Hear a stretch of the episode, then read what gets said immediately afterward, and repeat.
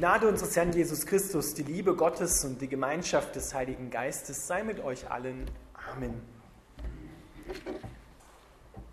Ich lese den Predigtext aus Jesaja 5, die Verse 1 bis 7, das sogenannte Weinberglied, noch einmal vor. Ihr könnt den Text hier im Hintergrund mitlesen. Wohlan, ich will meinem lieben Freunde singen, ein Lied von meinem Freund und seinem Weinberg. Mein Freund hatte einen Weinberg auf einer fetten Höhe. Und er grub ihn um und entsteinte ihn und pflanzte darin edle Reben. Er baute auch einen Turm darin und grub eine Kelter und wartete darauf, dass er gute Trauben brächte, aber er brachte schlechte.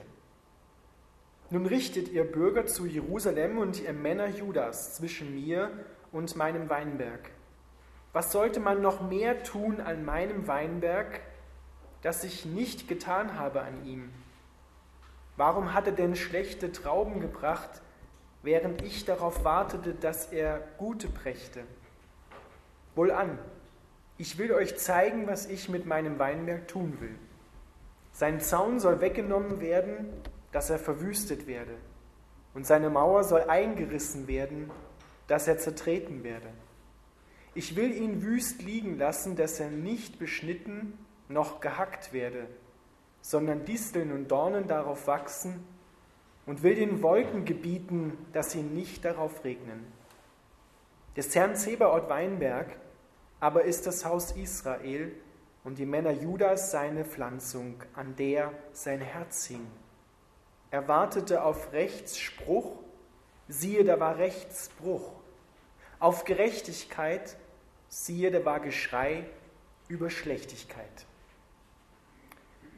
Lieber Vater im Himmel, wir bitten dich, dass du uns dein Herz neu offenbarst, dass wir zurückkehren können zur ersten Liebe.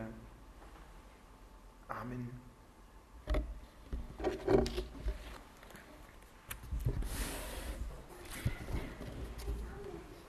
Liebe Gemeinde, ihr habt schon beim Hören und Lesen gemerkt, das sogenannte Weinberglied ist ein poetisches Meisterwerk. Selbst im Deutschen merkt man noch, wie im hebräischen Grundtext die Sache sich reimt. Es ist ein Liebeslied. Genauer gesagt ein Lied über die Trauer eines Liebenden, über sein blutendes Herz über seine Trauer, dass seine Liebe nicht erwidert wird. Es ist aber auch gleichzeitig ein Ruf zur Umkehr, zur Umkehr zum Liebenden zurückzukommen und ist gerichtet an seinen Weinberg, an dem sein Herz hängt. Zurückzukommen in die liebenden Arme Es ist zunächst, wie wir, wenn wir genauer hineinschauen in das Weinberglied, die Liebesgeschichte Gottes mit seinem Volk Israel, aber auch die Liebesgeschichte mit uns. Denn Israel, das sind unsere älteren Schwestern und Brüder. Wenn es sie nicht gegeben hätte, Gott sie nicht erwählt hätte und erwählt hat, würde es uns aus den Nationen, die Christen, nicht geben. Das Heil, sagt Paulus, kommt von den Juden.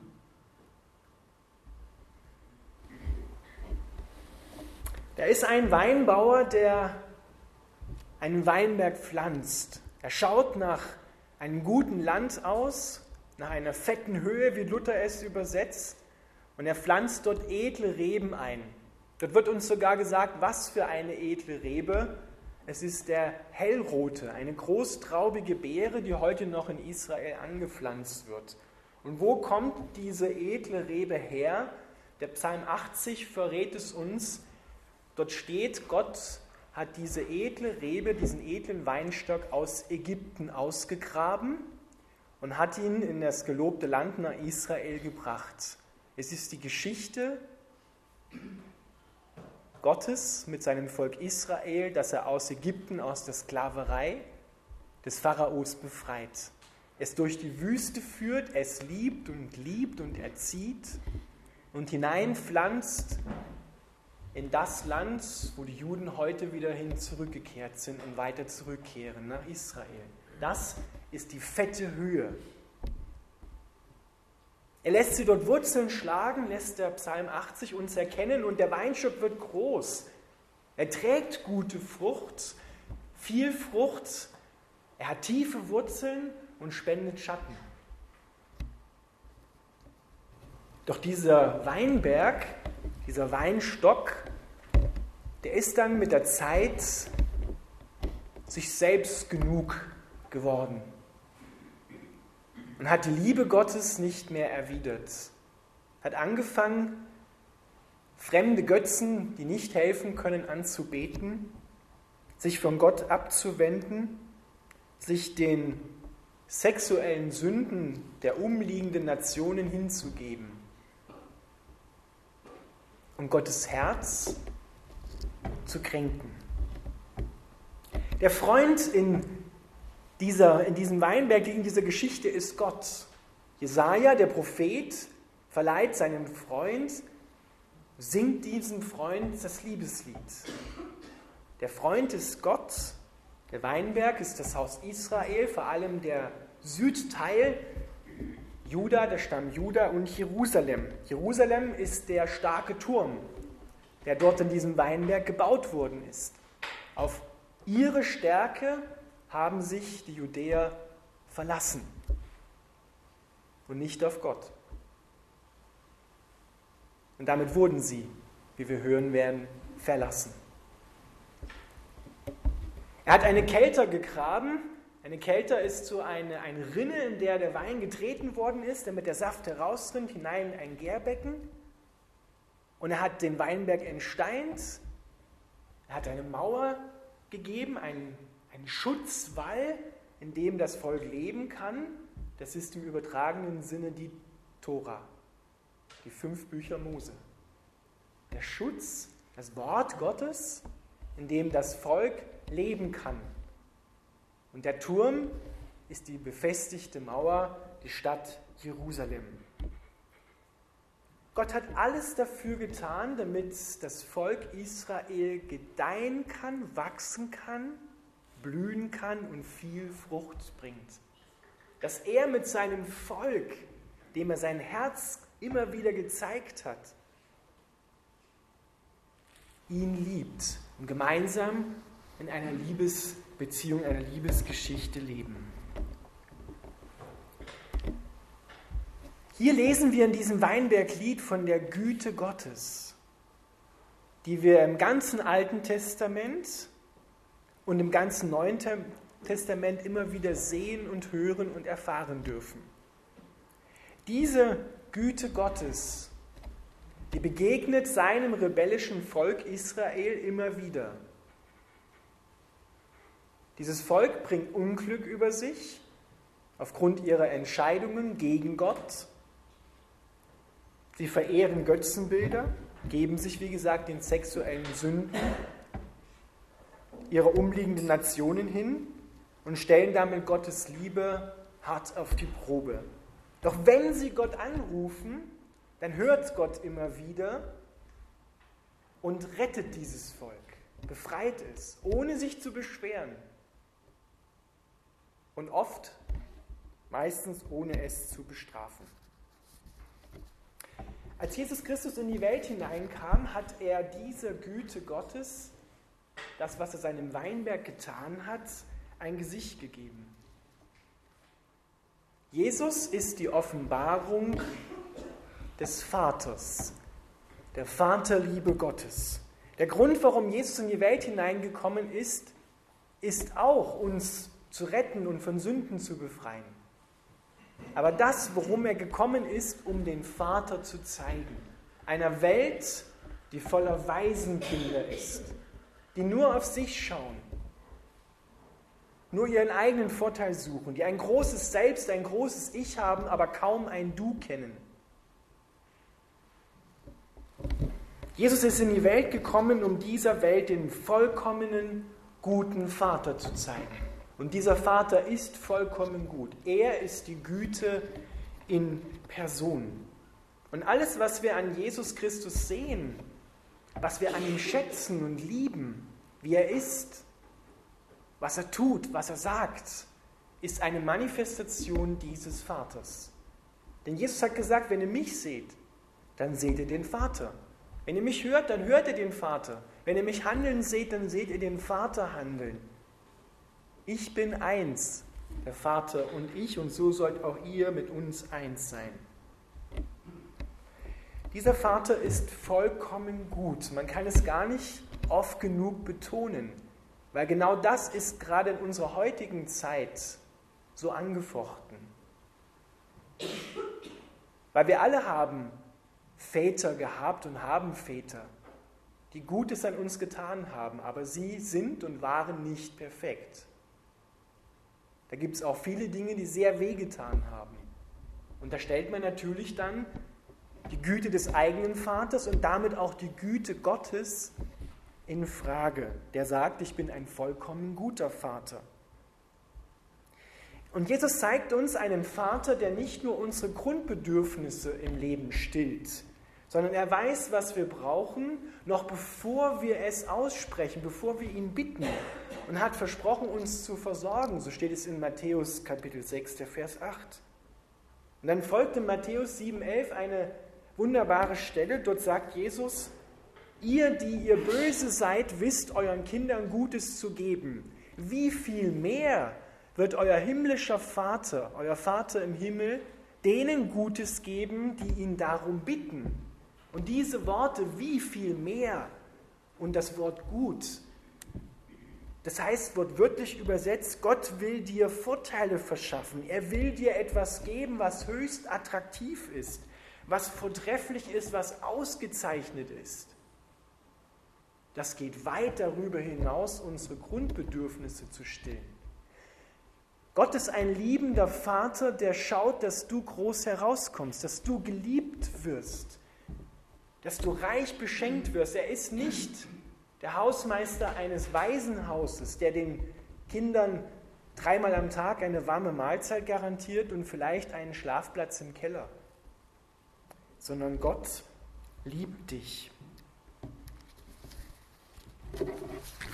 Gott begegnet hier seinem Volk Israel und uns mit all seiner Liebe, mit all seiner Schönheit, mit all seiner Weisheit, mit seinem Verständnis, mit unendlicher Geduld, erfüllt dein Herz mit Freude, macht dich gesund.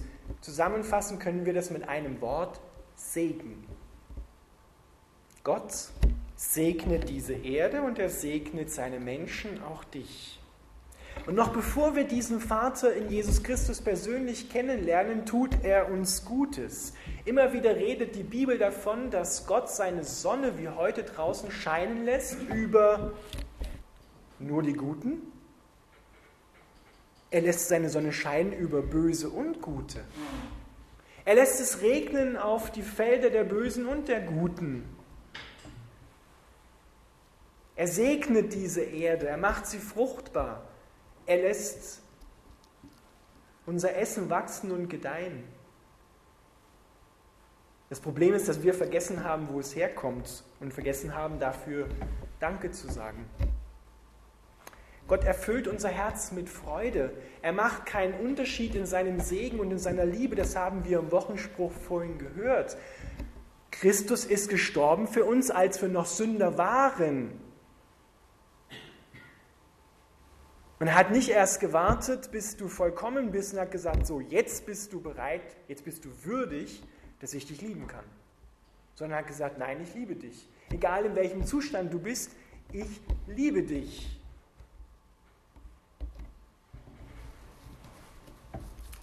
Jetzt nehme ich euch mit auf einen Gedankensprung, den viele Menschen heute, und ich bete innerlich jetzt dafür, dass ihr diesen Gedankensprung schafft.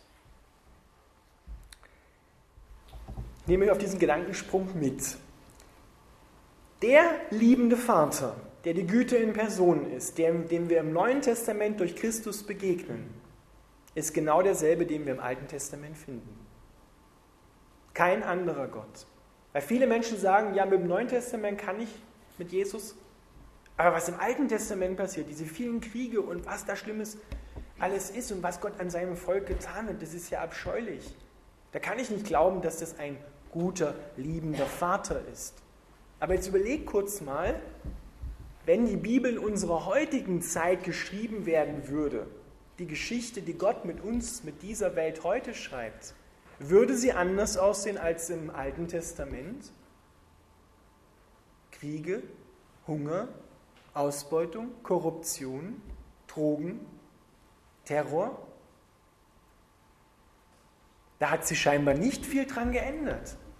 Und wir sind herausgefordert, in unserer Welt heute, wie damals im Alten Testament, die Liebe Gottes zu entdecken. Die Liebe des Vaters, der am Anfang den Menschen geschaffen hat und über ihm sagt, siehe, so etwas Schönes habe ich noch nie gesehen.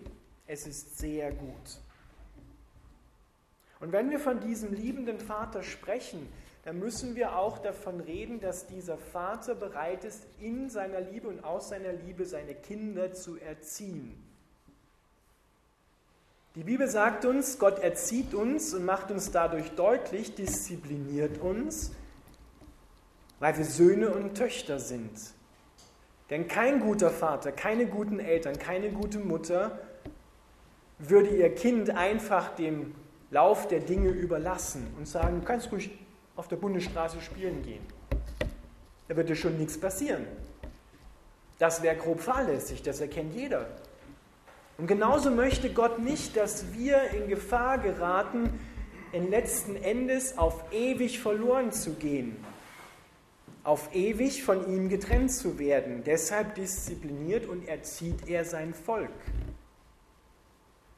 Die Israeliten damals und auch uns heute damit wir nicht als Waisenkinder durch die Welt rennen, sondern damit wir die Identität eines Königskindes haben.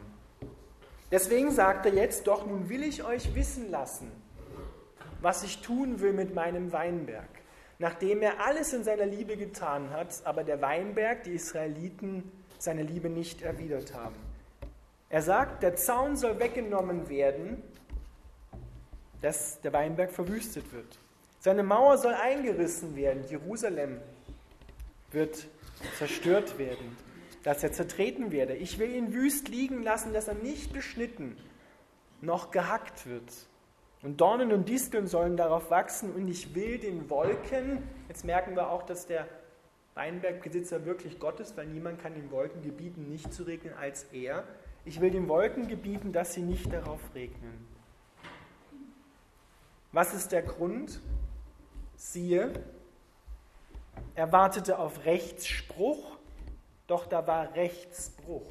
Er wartete auf Gerechtigkeit, doch da war Geschrei über Schlechtigkeit. Die Unterdrückten in diesem Land haben zu Gott geschrien.